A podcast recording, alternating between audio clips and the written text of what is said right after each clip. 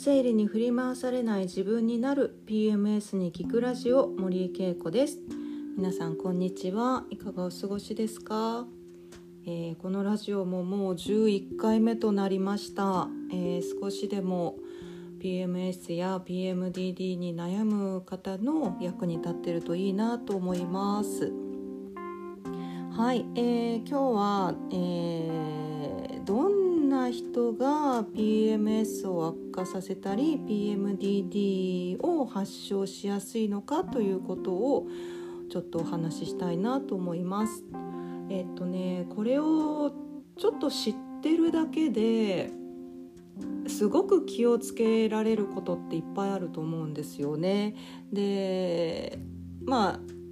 PMS や PMDD を悪化しやすい人っていうね特徴を少しあの理解するとあ私そうかもしれないあだからだったのかなっていうことに気づくっていうことがすごく大事なんですよね。でそこに気づけばあじゃあもう少しこれを気をつけようとかあ無理しないでおこうとかねそういう一つ一つの小さな心がけっていうのが毎月の辛さっていうのをかなり楽にしてくれると思います。でもう一つねこの理解をすることですごく大事なことが自分を必要以上に責めなくなるっていうところもあると思うんですよね。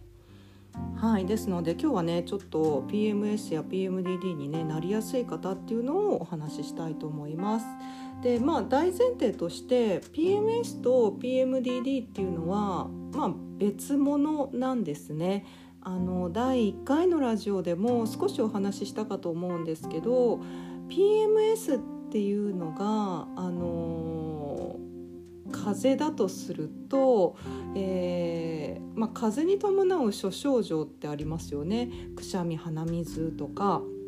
えー、頭痛がする熱が出るっていうでもまあその一個一個をとってもそれって病気じゃないじゃないですか。でそういう症状が集まったものを風邪って言ってると思うんですよね。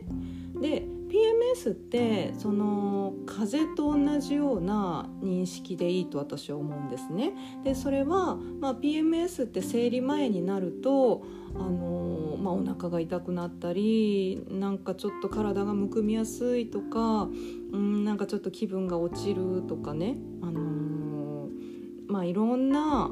複雑な症状がいっぱい重なると思うんですよ。でそれも月によって違いますよね。でそのさまざ、まな不快症状が寄せ集まったものを、まあ、PMS っていう、まあ、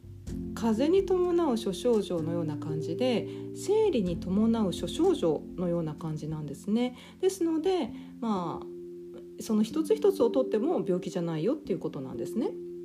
でただ PMDD っていうのは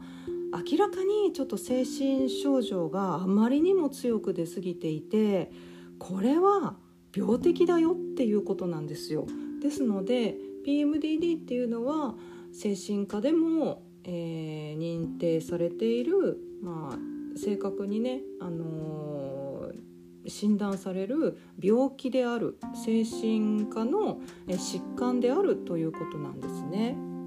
で、まあ、PMS はなりやすい体質っていうよりもあの生活習慣とかを整えるとかなり良くなると思います。うん、ですので、まあ、どういう人がなりやすいかっていうとあの生活習慣が乱れてる例えば食事をちゃんととってないとか睡眠不足がずっと続いてるとか体を冷やす癖がついてるとかうん、まあ、例えばストレスがすごく多いとか、まあ、日々の中でねあのちょっとずつこう歪みって出ると思うんですよね。でそういうのをちょっと見直すだけで PMS っていうのはぐっと良くなったりします。ですので、まあ、風邪ひかないように気をつけるみたいな感じでね栄養をとったり体温めたりっていうのと同じで PMS の症状が出にくくするっていうのは日々の生活習慣を見直すことでかなり楽になるはずです。で片やね PMDD っていうのはあのその症状を引き起こしやすい体質を持ってる人っていうのがねやっぱりいるんですね。でこれは海外の研究とか今では日本の研究とかでも分かり始めていることなんです。つまりなりやすい人となりにくい人がいるよっていうことなんですね。で、まあ、PMDD っていうのはあの基本的には、まあ、精神科の疾患ですのであの脳の中のホルモン分泌とかね脳機能が異常を起こして起きているというものなので脳の働きっていうのが結構関わってきたりするんですね。で、うん、脳の働きって言ってもいっぱいあるから分かんないですよね。で、あの脳って本当にいろんな働きをしてるんですね。まあ、感情をうん整えたりとか、えーまあ、感情を逆にこう興奮させたりとかそういうまあホルモンを出したりとか、まあ、体中で出るホルモンの司令塔になっていて、まあ、例えば膵臓とかさまざ、まな臓器から出るホルモンも卵巣から出るね女性ホルモンとかもそうですけど体中のさまざまな器官から出るホルモンの司令塔になっていて脳が指示を出してそこそのねさまざまな、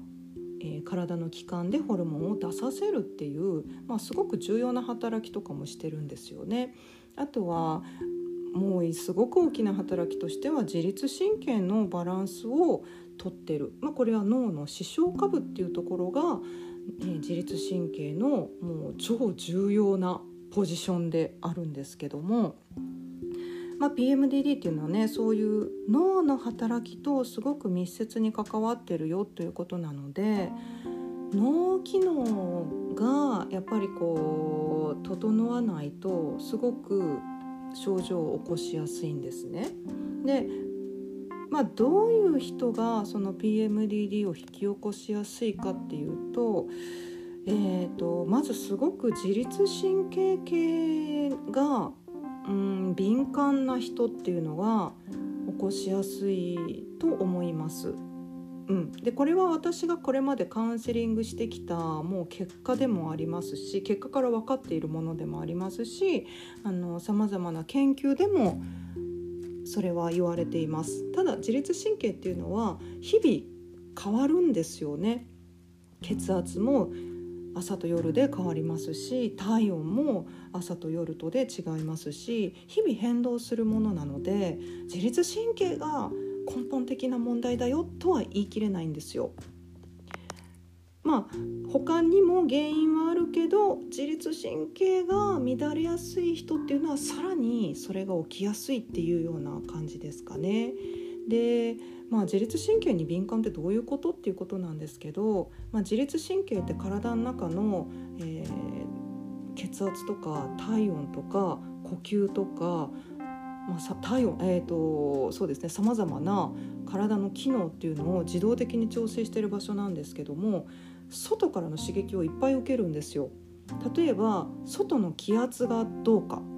例えば曇ってる日って低気圧ですよね。で晴れてる日っていうのは高気圧ですよね。そういう天気ですよね。外の気圧に影響されやすい人っていうのも、まあ、自律神経がすごく敏感って言えますよね。でまあ、こんな感じで外の気温とかが変わると、まあ、自分の体のね体温が調整しづらくなるとかあとはまあ光とか音っていうのも、ま、自律神経にすごく影響を与えるんですねですので光とか音とか匂いとかそういう目とか耳とか鼻とかから入ってくる情報にすごく過敏に反応するっていうのも、まあ、自律神経が過敏な方の特徴だと思います。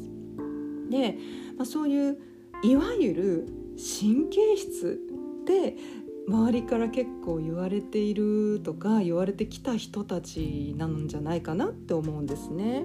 で私ももう漏れなくこれだったんですよ。もう子供の時から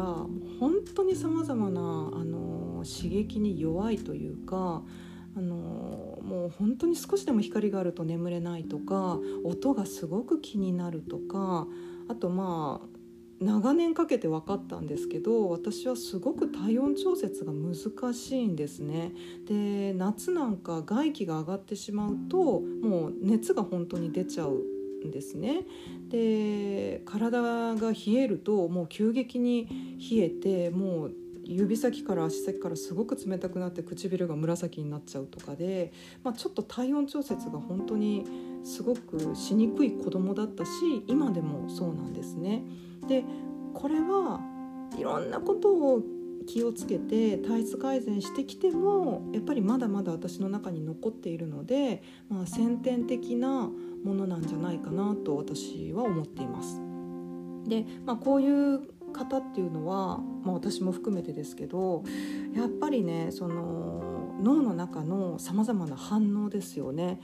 いろんなホルモンの分泌とか女性ホルモンの分泌もうそういうホルモンを分泌する、まあ、最初の指令になっているのが脳なので脳は日々変化の連続なんですよね。でその脳の変化の連続に自分自身がもうすごくこう混乱を引き起こしやすいっていうような体質を持った人っていうのは PMDD を引き起こしやすいというまああのー、結果が見られるんですよね。でまあ先ほどお話しした自律神経系にもちょっとつながるんですけど、まあ、最近でいういわゆる HSP Highly Sensitive Person ですねあの、まあ、超過敏な人とか敏感さんとかねあの最近本とかでもねよく言われてますけど HSP を持ってる方っていうのはものすごくこの PMDD にあのつながりやすいですね。あとは例えば発達障害ですね。最近では病院でもちゃんと診断ができるようになってきたと思いますけども、まあ、ADHD だったりとか、まあ、そういう、まあ、脳機能に関わってくる、えー、症状を持ってる方っていうのも PMDD をすごく発症しやすくてですごく改善にも時間がかかるかなっていうのを私もカウンセリングとかさせていただいてすごく思います。うん、でえじゃあもうどうしたらいいのってことですよねもともと持っちゃってる体質だから。で私もすっごく悩んだんですよ。自分自身がすごく敏感な体質で周りからも神経質って言われたり「えー、もう気にしすぎじゃない?」とか言われたりね。もうすごい嫌な思いとかもいっぱいしてきたしもう自分のこんな体が嫌だって何度も思ってきたんだけどどうしようもないんですよこれって。もうどうしようもないの。だって変わらないんですよ。もともとの体質として持ってきたっていうのは。でもちろん日々の生活習慣を気をつけていくことで改善というかあのよくはなります、うん、悪化していたものがただちょっと無理しちゃうと症状が出やすくなるっていうことには変わりはないんですね。そういう体質を持っているので。だからより気をつけて日々の生活を大切にしていかないといけないっていうことなんです。うん、でつまりねまあそういう今ねお話ししたことって多分今ラジオの前で聞いていただいてる私 PMDD かなとか思ってらっしゃる方って当てはまることってあるんじゃないかなと思うんですよ。ああそういえばそうだみたいなね。で私も長年経ってから気づいたことっていっぱいあるんですよね。でじゃあなんでもっと早く気づかなかったんだろうとかねなんでもっと気をつけようって思えなかったんだろうっていうのは自分が神経質っていうかねその過敏であるっていうことがわからないぐらい周りのそのノーマルな人に合わせて生きてきたっていうのがあると思うんですよ。うん、だからその体質っていうのは子どもの頃からきっと変わってないんだけどえそれちょっと気にしすぎじゃない？って言われた時にあ私がおかしいんだ。あ私が気にしすぎてるんだ。あじゃあ私が感じすぎるとか気にしすぎるのをやめないと治らないんだって思ってたと思うんですよね。だから周りが言ってることが正しくて私が今こう私の中に今起きてることがおかしいんだって思っちゃって周りに合わせよう合わせようとして自分を逆にねじ曲げてしまってきたんじゃないかと思うんですね。でその結果 PMDD って発症しやすくなったりとかものすごく悪化したりっていうことがあるんですね。うん、でまあ、私は PMDD っていうものをいろんな方法を試して試して試して、えー、かなり改善というかねもう症状が出てくることっていうのはもう今ほとんどないんですけれどもその中でやっぱり大事なのがあ私はこういう体質だから周りと同じようにはいかないんだなっていうことをちゃんと認識するっていうことがもう本当に大事なことだと思うんですね。でもしかしたらその友達とか周りだけじゃなくって親とかにも「あんたおかしいんじゃない？それ」とか「あんたそれってもう気にしすぎだから」とか言われてきたこともあると思うんですね。私もやっぱりありましたあのまさかね親は自分の子供がそんなに過敏だとかまあ思わないじゃないですか見てる限りはね。だからどうしてもノーマルな状態と比べちゃうので、あのー、周りからねおかしいんじゃないのって言われること家族から気にしすぎじゃないって言われることっていっぱいあったと思うんですね。でも一番大事にしてほしいのは自分の感覚。私が辛いと思ったら辛い。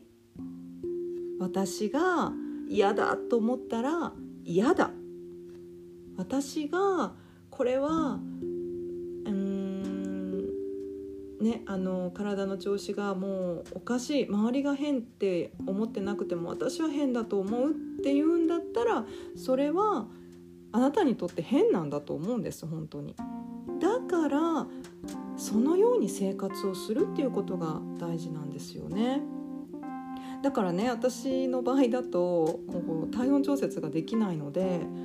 本当にこう真夏でもちょっとクーラーかかってるとことか行くともうほんとガチガチに寒くなっちゃったりするんですよね。だから夏場でももう絶対長袖必須だったりとかあの冬とかでもねもう寒くなったらもう体調が悪くなるっていうのがもう分かっているのでどこに行くにもカイロを持ち歩いたりとか絶対にこう足は冷やさないとか夏でもクーラーかかっているんだったらレッグウォーマーをして寝るとかね。周りからしたら「えやりすぎそれ」とかね「えそこまでしなきゃいけないの?」って思われるかもしれないけどそうなの。私ってねそうなんだよねっていうことを認めるっていうか、あの早く理解して対策を取るっていうのがまあ、PMDD を悪化させない一つの大きな、えー、ポイントだと思うんですね。うん、ですのであの PMDD になりやすい体質を持ってる人っていうのはいます。でその中には自律神経系がすごくこう過敏であるとかあまあ HSP とか ADHD っていう診断を受けたとか、まあ、それに近い体質があるだったりとか、えー、あとはね脳の機能に変異っていうものがある、まあ、つまり生まれつきまあ、女性ホルモンの働きとか、まあ、脳内の働きっていうのが、人に比べるとちょっとうまくいかないところがあるっていう、まあ、そういう場合には PMDD は起こりやすいっていうことを理解するっていうことなんですね。でそれが分かれば対策を取ると思うんです。あ私はこういう体質だからこうしなきゃっていうことをね。ですので、まあ、そこが分かればすごくこう原因となるところが軽減されると思うので症状はすごく楽になるんじゃないかなと思います。はい今日ねお話しした時に「あ私もしかしてこれかも」とか「確かに私ちっちゃい時から神経質ってよく言われた」とかねあると思うんですよね。でもそういうふうに言われた自分をおかしいとか否定するんじゃなくって「あそうそう私ってこういう体質なんだよね」だから気をつけなきゃいけないんだよねっていうふうに是非ね受け入れてそれなりの対策をとっていってほしいなと思います。そうするときっとね来月からでも生理前の症状って楽になるんじゃないかなと思います。皆さんの PMDD とか PMS の症状がね少しでも軽くなりますようにまだまだラジオでも発信していきますのでまた聞いてください。はいでは今日はこれで終わります。また来週。